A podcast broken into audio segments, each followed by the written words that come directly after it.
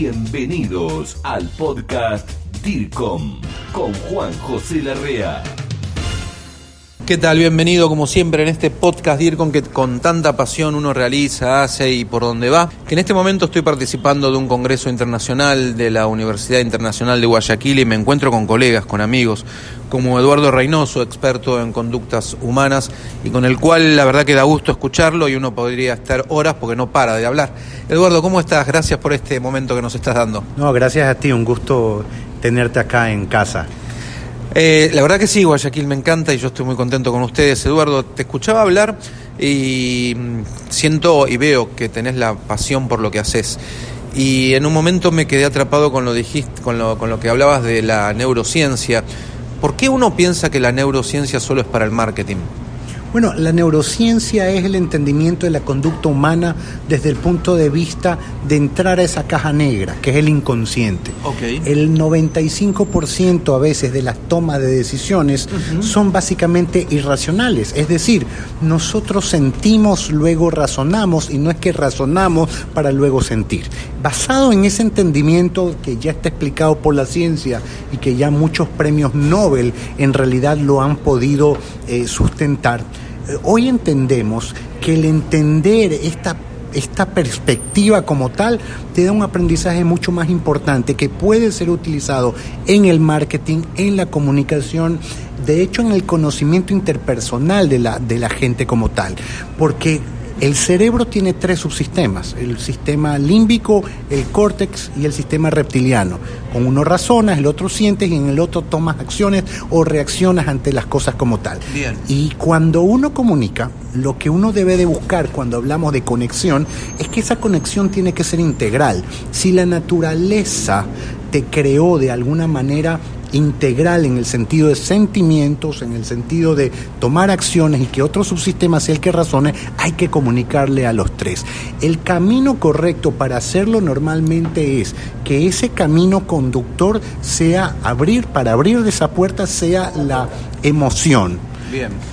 Que sea el conductor a un mensaje como tal, racional que haga sentido y que ese producto o servicio, si tú le estás vendiendo, realmente sea un motivador suficiente para que te haga de alguna forma, eh, eh, sea positivo para tu vida. Grupo DIRCOM, gestión del conocimiento latinoamericano en comunicación y por expertos latinos. Pero también hay un punch final que a veces es el que falta, que es hablarle al sistema reptiliano, que es que la gente ya actúe, tome la decisión. Que ejecute, ¿no? Que ejecute, llegue a percha y coja el producto que estás de alguna forma En promocionando. este caso sería comprar o votar lo que uno, votar de votación, ¿no? En una campaña, en una elección o comprar un producto.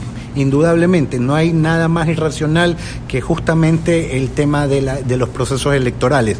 Tú siempre le preguntas a las personas por quién va a votar y siempre te van a decir por el mejor partido, el mejor candidato, la mejor propuesta. Pero en la realidad, Sí. la gente ni siquiera abre las propuestas, No. les interesa y lo que busca generar es una empatía con ciertos candidatos que tengan comportamientos, gestos, tonalidades, o sea, expresiones no verbales que de alguna forma haga despertar las neuronas espejo. Esto tiene que ver con esto que en comunicación política siempre se dice que más que racional la campaña es emocional y que la gente vota por emociones. Indudablemente, la conducta humana en general está basada en emociones.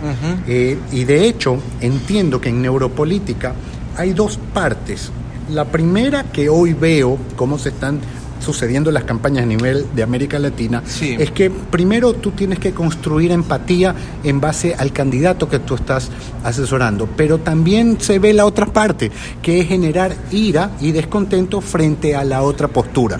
Las personas normalmente ven esto como algo de alguna forma negativo, porque cuando uno dice, este, eh, estás haciendo una campaña en contra de alguien, entonces eso es campaña negativa.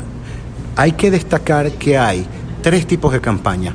La positiva, que es la campaña que haces para construir la imagen de tu candidato, la negativa, que es decir ciertas cosas eh, eh, no tan agradables del otro candidato, pero que son verdad, y hay una, una, una tercera parte de la campaña que es la difamatoria, que es la campaña justamente en la cual, a pesar de que el candidato no, es, no haya hecho absolutamente nada, eh, le, le otorgan ciertas cuestiones que no son reales y que pueden destruir esa cámara. Eso es totalmente eh, inaudito, eso no debiera ser una práctica que, que, me gusta ver o, que aplicamos, pero está ocurriendo. No dejes de comunicarte con nosotros. Envía tus mensajes a info arroba Estamos en contacto. Eduardo, eh, ¿la neurociencia eh, es transversal a todas las demás profesiones, aristas, etcétera? ¿Se puede utilizar para todo? Claro que sí, es totalmente transversal. Por eso es que la neurociencia eh, no solo entró en el marketing y la comunicación, dicho sea de paso, entró al final porque primero la neurociencia ha tenido aplicaciones en la salud, inclusive desde el punto de vista de la seguridad. Hay otras aplicaciones y otros alcances, porque ¿quién no quiere entender los procesos cerebrales para saber cómo nos comportamos, por qué somos como somos, o por qué también alguien no me compra cuando tú estás ofreciendo un producto o servicio? Es decir, puedes determinar muchas cosas de manera interesante. Y la pregunta sería, ¿por qué entonces tenemos que llegar a esa caja negra o a, tanta profundidad? Es porque el mundo se maneja por percepciones, pero a veces esas percepciones verbalizadas, dichas con, con la boca, con palabras, normalmente puede ser que tengan un sesgo. Por eso es que ustedes verán que a veces las investigaciones cuantitativas, y ojo, soy investigador de mercado, las investigaciones cuantitativas en cierto momento, y lo hemos visto más en política, tienden a fallar, porque la gente dice una cosa, pero se comporta de otra forma. Entonces tú te preguntas, ¿por qué las personas me mintieron? Quizás no te mintieron, simplemente que la respuesta estaba en otra parte del cerebro, y como el córtex maneja el habla, cuando tú encuestas, esa persona responde la parte racional solamente, no la otra que es más profunda. Entonces, yo creo que hoy la gente en una toma de decisiones mucho más certera, mucho más segura, busca precisiones y la ciencia es precisar de manera numérica qué es lo que puede llegar a ocurrir. ¿Cómo está el mercado en Ecuador sobre la neurociencia?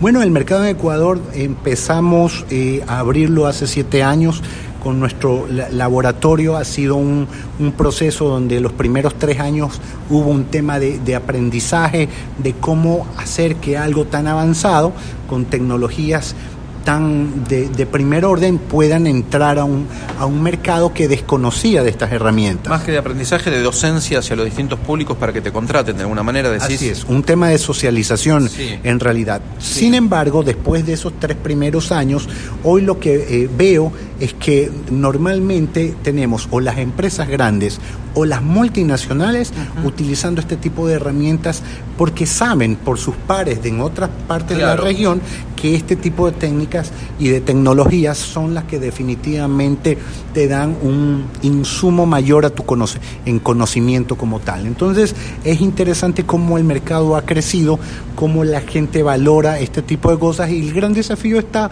más bien en crear eh, servicios que pueden llegar a las más bien a las medianas y pequeñas empresas que son las que menos acceso han tenido al, al, servicio.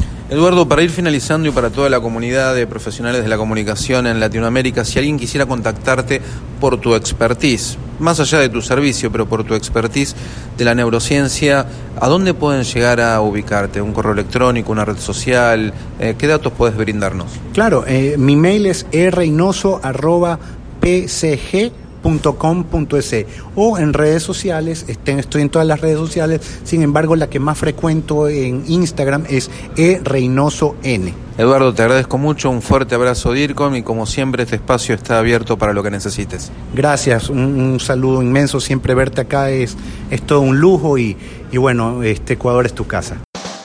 Esto fue el podcast DIRCOM, pasión por la comunicación y la gestión. Grupo DIRCOM. Hablamos de comunicación en español. Hasta la próxima.